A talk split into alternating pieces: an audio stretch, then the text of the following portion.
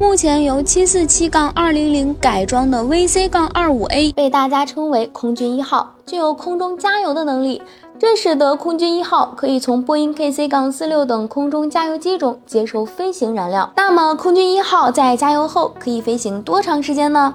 首先，我们需要了解什么飞机才会被称为空军一号。从技术上讲，空军一号是用于指定任何搭载总统的空军飞机。同样，任何搭载总统的美国海军陆战队飞机都被指定为海军陆战队一号。然而，公众最熟悉的是改装后作为空军一号飞行的 747-200B。那么，空军一号进行空中加油后的有效航程是多少呢？根据白宫官网和空军一号网页，答案是这样的：空军一号能够在空中加油，航程不受限制，可以将总统带到他或他需要旅行的任何地方。如果不考虑加油，波音747-200的航程为一万两千七百公里。相当于以最大巡航速度，最多能够连续飞行十四个小时。空军一号很少在没有进行空中加油的情况下被要求飞行到最大航程。然而，前空军一号飞行员退役上校罗伯特 ·D· 丹尼巴尔在接受采访时回忆起了他服役期间的一次特别长的飞行。与布什一起去沙特阿拉伯的那次旅行是我飞行的最长的一次飞行，它是十四个小时四十五分钟长。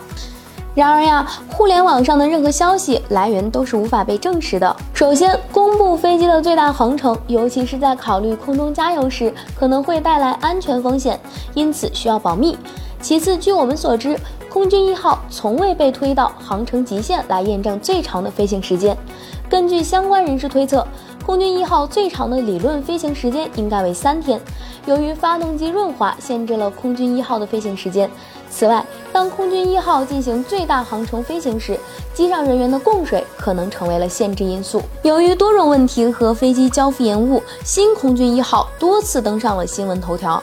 据报道，新飞机将不具备加油能力，因为目前服役的 VC 杠 25A 在执行飞行任务中从未进行过空中加油，但它的航程为七千七百三十海里，比现有飞机的航程要多一千海里。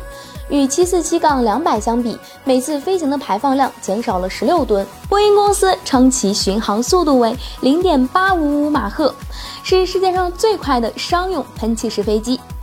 好了，以上就是我们本期飞行 Q 的全部内容，欢迎大家点赞、评论、分享。飞行 Q 小分队说点你不知道的航空那些事儿，我们下期再见。